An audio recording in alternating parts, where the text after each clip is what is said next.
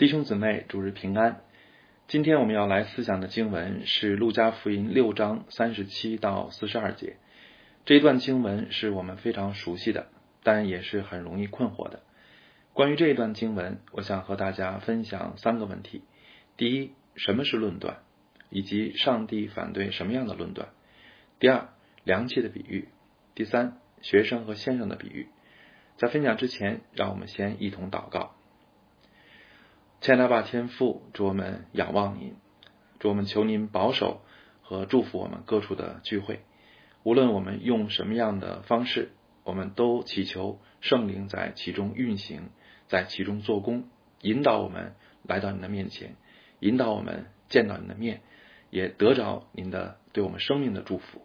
主我们仰望您，祝福我们下面的分享，您自己的灵来解开您的话语啊，更感动我们的心。啊，使我们愿意顺服你，使我们愿意追求敬虔的生命。我们仰望主，听我们的祷告，这样的祈求是奉主耶稣基督的名，阿门。呃，我们先来看第一个问题，就是什么是论断，以及上帝反对什么样的论断。论断这个词的希腊原文包含多重的意义，它既可以指上帝的审判，也可以指人间法庭的判决。还可以指我们在一般生活中对别人或对事物的判断。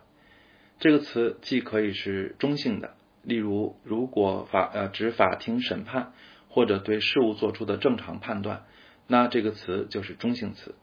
但如果这个词被用来指轻率的、不负责任的、没有爱心的批评，那它就是贬义词了。那为什么这一段经文容易让人困惑呢？就是因为按着字面的意思。好像这段经文是教导基督徒绝对不能做任何判断，好像对什么都不评论，都不置可否才属灵。而有的牧师确实就是如此教导的，但不做任何判断是不可能的，也是不符合圣经的。格林多前书六章一二节说：“你们中间有彼此相争的事，怎敢在不义的人面前求审，不在圣徒面前求审呢？”岂不知圣徒要审判世界吗？若世界为你们所审，难道你们不配审判这最小的事吗？这两节经文告诉我们，教会有责任处理信徒之间的纠纷，而其中必然涉及对人和事的各种判断。此外，圣经也指出，教会有权柄执行纪律、处理犯罪的人，这也肯定涉及判断。如果说以上判断主要是牧者的责任，那么，圣经也教导信徒要防备假先知和披着羊皮的狼。信徒也有责任按照圣经的标准选举长老和执事，这些都离不开判断。由此可见，不要论断不是指不要判断、不能评价的意思。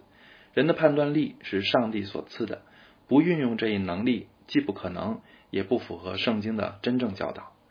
那不要论断的真正意思是什么呢？不要论断的真正意思乃是，不要草率的判断，不要恶意的判断，更不要专好批评人，却从不反省和对付自己的问题。具体而言，我们应当注意这样几个方面：第一，如果没有尽量掌握事实，就不要轻易下结论。我们都知道盲人摸象的故事，如果你只摸到大象的耳朵，就说大象长得像蒲扇。摸到大象的腿，就说大象长得像柱子；摸到象牙，就说大象长得像萝卜。那你的结论肯定都是错的，因为你只掌握了一部分事实，而不是全部的真相。这样的话，你的结论就可能是完全不靠谱的。我在网上还看到过两张啊有意思、很有意思的图片，一张是一个人躺在地上，有一只鞋踩在他的头上，而这个人表情非常痛苦。相信看到这张图的人们，第一反应肯定是这个人真可怜，另外就是踩他的人真可恨。但是我们再看第二张图，感受就完全不同了，因为第二张图才是完整的画面，包括了第一张图被裁剪的部分，而这张图让我们看到这个人其实是自己躺在地上，那只踩在他头上的鞋其实是套在他自己的手上，这时你才发现这个人被欺负和他的痛苦。都是假的，都是表演。所以，亲爱的弟兄姊妹，我们很多时候下结论，是否只是基于你看到了第一张图，而并非看到了全部真相呢？我们是否常常只看到或者掌握一部分信息就立刻下结论呢？无论何时，基督徒都应当慎思明辨，应当快快的听，细细的看，慢慢的说。尤其是在今天这样一个互联网时代，一个信息泛滥的时代，这样的时代其实不一定更容易看到真相，反而更需要我们谨慎观察、谨慎思考和谨慎判断。第二，如果我们没有足够的同情心，就不要随便评论。记得在春节过后不久。也正是啊，疫情还很严重的时候，武汉还在封城，我们都在家里。我看到新闻报道说，很多回家过年的人还是按时开始返京了，北京站又开始人潮汹涌。看到这个新闻，呃，可能有人会说，这些人为什么不好好待在老家呢？为什么不爱惜自己的生命呢？为什么乱跑给别人增加危险呢？但这么说的人有没有想过，那些奔波的人可能是因为贫穷？而不得不冒险呢？我们是否知道这个世界上很多人真的穷到朝不保夕呢？我们是否知道很多人仅仅为了生存，早就天天在冒比疫情大得多的风险呢？除了贫穷的原因，也有留学生因为恐惧、因为求生的愿望，或者因为亲情的牵挂，而在这个时候回国，而他们也遭到了很多批评和论断。人的罪性有一种表现。就是不屑去了解别人的处境，也不能体谅别人的痛苦和挣扎，却想当然的把自己的选择和处境当成唯一的标准来论断别人，这就是自我中心，也是没有同情心。是否具有同情心，其实也影响我们掌握事实和真相的程度。一个缺乏同情心的人，就是苦难不断的发生在他身边，他也会充耳不闻，视而不见。或者他只能看到事情的表面，却不能看见事情背后更深层的世界的危机和人性的危机。所以，正如我在第一点讲的，我们不能掌握更多真相，又怎能做出正确的判断呢？如果没有同情、怜悯和爱的心肠，我们的判断最多也就是法利赛式的定罪。那样的判断只有死亡、咒诅和毁灭的力量。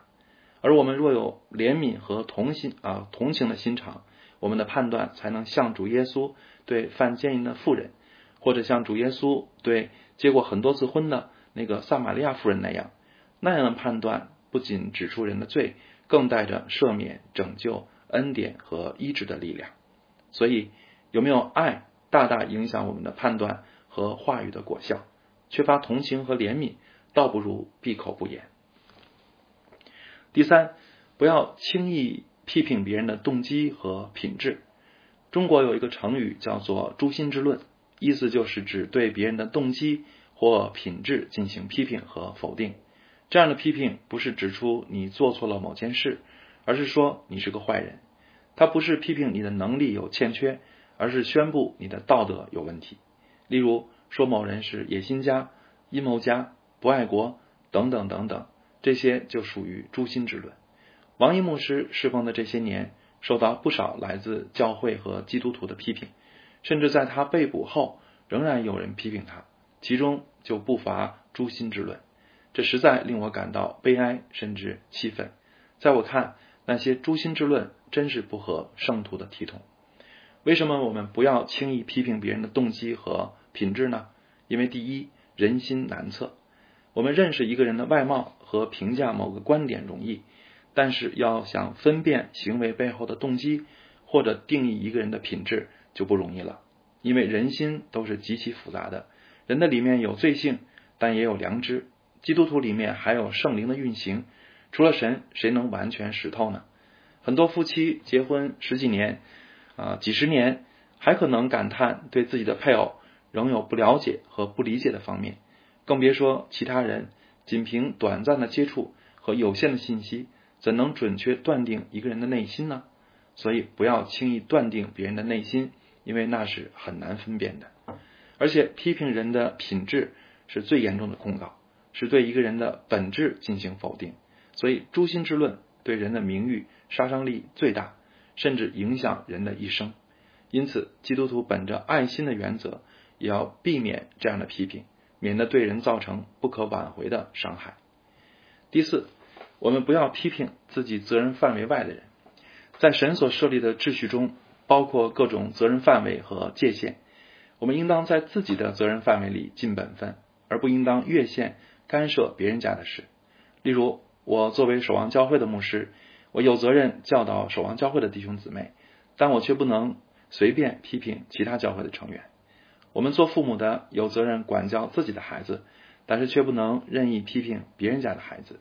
即使别人家的孩子真的淘气，我们也只能提醒他的父母啊，建议他的父母，但不能越俎代庖。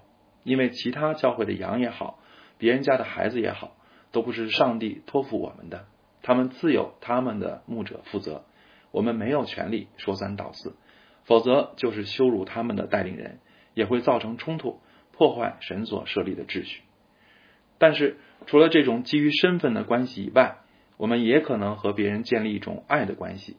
例如，如果我长期关心和资助一个贫困儿童，或者我常常为某人祷告。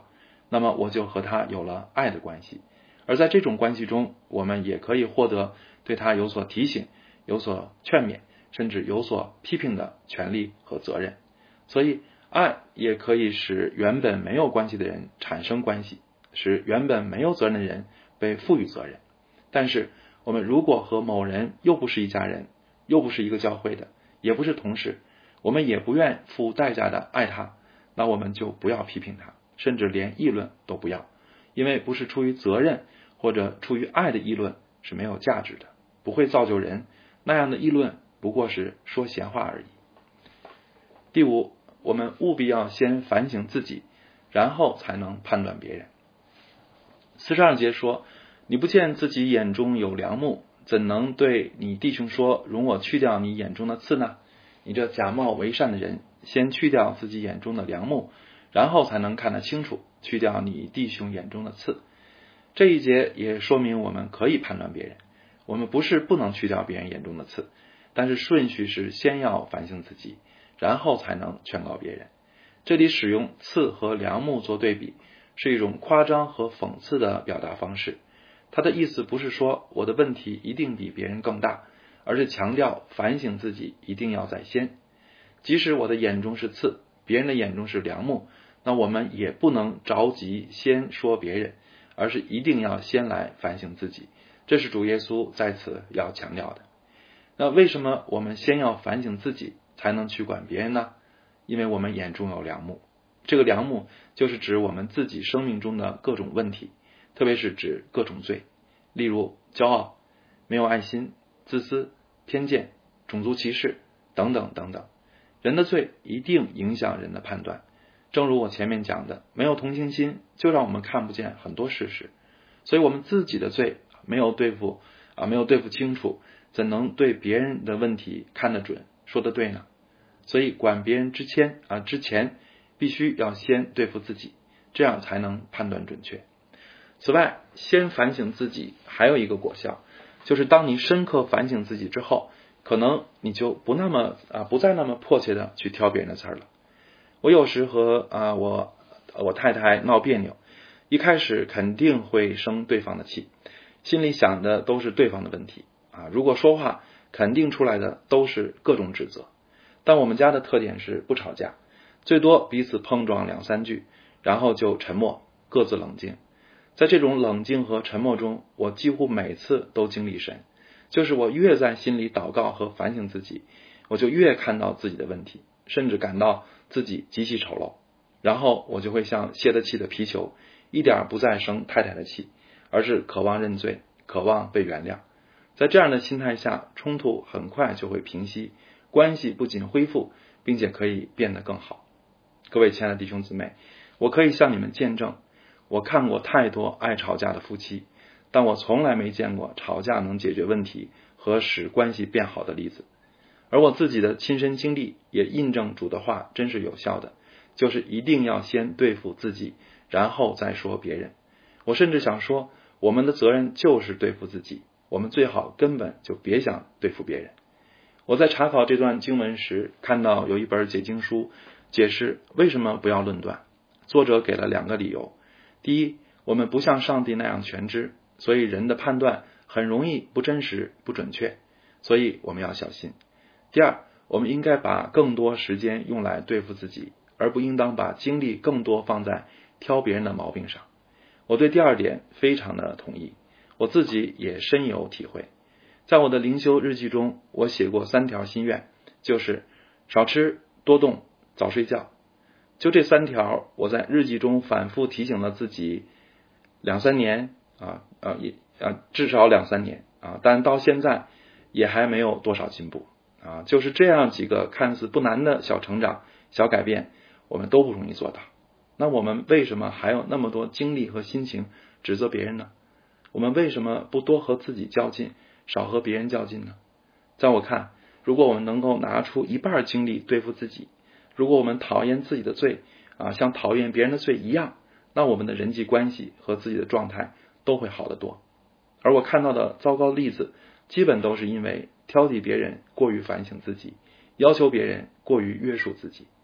我这一两年总是劝大家一定要追求灵修内省的操练，因为那种越来越看清自己的罪，然后不断经历神的赦免，真是极大的享受。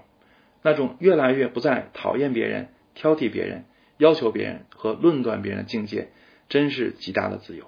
但愿我们啊，每个人都越来越能够进入这样的属灵状态。那以上就是关于不要论断的问题，是我们今天分享的重点。那接下来我们再看两个比喻。第一个是凉气的比喻。三十八节下说：“因为你们用什么凉气量给人，也必用什么凉气量给你们。”三十七节和三十八节上是这个原则的应用啊。消极方面来说，不论断人，不定别人的罪，自己也就不被论断和定罪啊。积极方面来说，饶恕人和给人，自己也会被人饶恕和得到别人的回馈。所以，良气的比喻其实是讲这样的一个原则或者说是原理，就是对等原则，或者说种什么就收什么的原理。那么。这个原则适用于什么对象之间呢？是人和人之间呢，还是人和神之间呢？是我们对别人怎样，别人也对我们怎样，还是我们对别人怎样，神也对我们怎样呢？有的解经主张是前者，有的解经主张是后者，但多数的意见是这两方面都能体现这个原则。在人和人之间，我们很容易可以观察到，你对别人好，一般来说，别人也会对我们好。你总爱批评人，对人刻薄，那么别人也会如此对我们。即使不当面冲突，也会背后数落我们。而人和神之间呢，其实也是如此。这不是说神会像人一样不公正和冷酷的对待我们啊，也不是说神会收回我们的救恩，而是说我们对别人的态度必定影响我们和神的关系。例如，一个吝啬的人，上帝很可能不会赐他更多财富。因为神不能透过他来祝福别人，而一个好论断的人，他的祷告也一定多是对别人的批评指责，却不愿意在祷告中被光照，看到自己的问题。那我们想，这样的祷告是有效的祷告吗？是真正的祷告吗？这样的人怎么可能和神有畅通的关系呢？而这样的人不得见神，其实不是上帝拒绝他、报复他，而是他自己拦阻自己亲近神。当我们若愿意顺服神，若愿意按着神的心意饶恕、不论断、严于律己、宽以待人，那我们和上帝的关系就必会畅通了。我们也必能更多认识神，并更被神祝福。而在我们对人有恩典和神祝福我们这两方面，却不是对等的，而是我们对人好一点点，上帝却会赐福我们很多很多。正如三十八节所说，上帝的祝福好像。用十足的升斗，连摇带按，上尖下流的倒在你们怀里。感谢神，他实在就是如有如此啊丰富恩典和慈爱的神。感谢主。最后，我们再来看学生和先生的比喻。首先，我解释下为什么主说学生不能高过先生。我们今天不理解这句话，是因为我们今天有很多的信息来源。有人说，有了互联网，甚至都不用上学了。所以今天没有老师敢说学生一定超不过自己，但是在古代没有图书馆，甚至没有书，信息写在羊皮卷上非常宝贵，并不是谁都能拥有。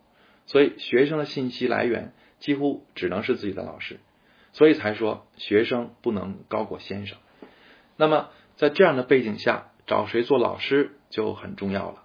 跟着普通老师学，你的水平最多也是普通；跟着大师级的人物学，你能达到的程度就会高得多。所以，我们以谁为师呢？是要向瞎子学习吗？是要向法利赛人学习吗？我们向谁寻求生命之道和爱的奥秘呢？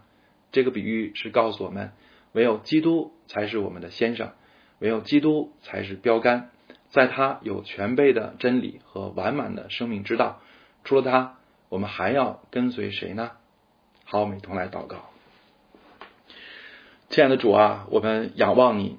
我们今天的祷告很简单，就是求你使我们不再做好论断的人，求你使我们常常对付自己，而不再常常挑剔别人。求你使我们的祷告不再是控告别人，不再是自说自话，而是经历你的光照，在你面前悔改，也经历你的赦免。主啊，我们祈求你，求你啊光照我们，破碎我们，使我们不是在理性上，而是在灵里。真的看到自己的贫穷污秽，一无所有，一无所事。愿我们从此在人和神面前都能够谦卑，不再沾沾自喜，不再自以为意。愿我们愿意谦卑的时候，就看到你向我们仰脸，就经历你的大祝福，就是用十足的升斗，连摇带按，上尖下流的倒在我们怀里。主啊，我们仰望你，我们如此祷告祈求，是奉主耶稣。基督的名，阿门。